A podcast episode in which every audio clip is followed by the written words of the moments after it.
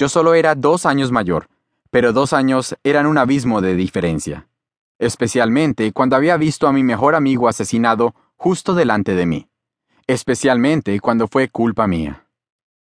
Cuando llegué a la ciudad, conocí a mis nuevos compañeros de piso.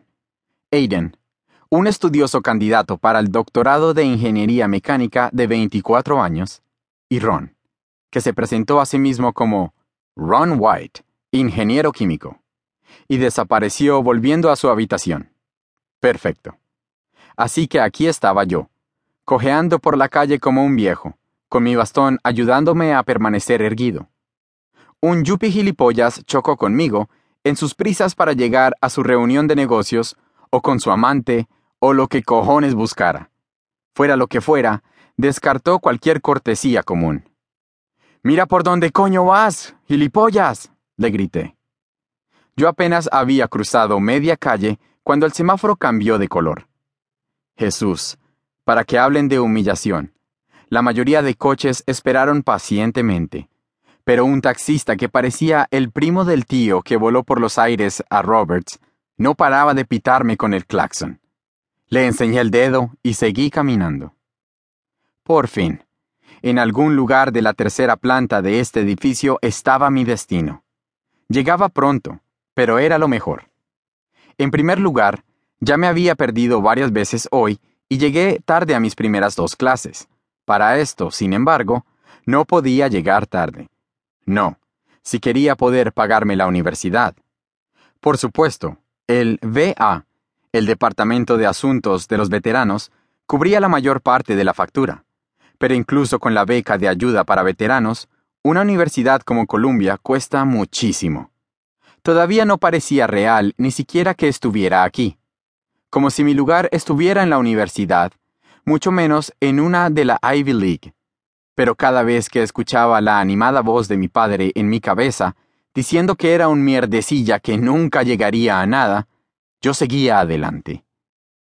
El ascensor, fabricado en algún momento del siglo XIX, llegó finalmente a la planta baja y entré. La mayoría de los demás estudiantes del edificio utilizaban las escaleras, pero yo necesitaba tomar este camino si quería llegar antes de la puesta del sol. Esperé pacientemente. Primera planta. Segunda planta. Parecía que el ascensor tardaba cinco minutos para ir de planta en planta. Finalmente se detuvo en la tercera planta y me abrí paso empujando entre las otras personas que se amontonaban en el ascensor. El pasillo estaba abarrotado. Dios, me llevaría mucho acostumbrarme a estar ahí. Miré alrededor, intentando ver los números de habitación. 324, 326. Una vez orientado, me giré en dirección contraria buscando la habitación 301. Finalmente la encontré, apartada en un rincón oscuro en el otro lado del edificio. Allí el pasillo estaba oscuro, con uno de los fluorescentes fundido. Traté de abrir la puerta. Cerrada, miré el teléfono. Llegaba 15 minutos antes. Podía vivir con eso. Mejor que llegar 15 minutos tarde.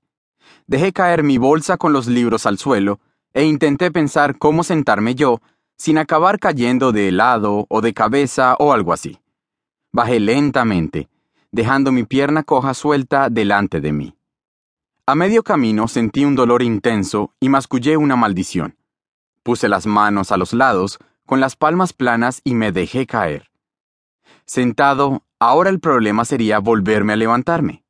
Masajé cuidadosamente los músculos de encima de mi rodilla derecha.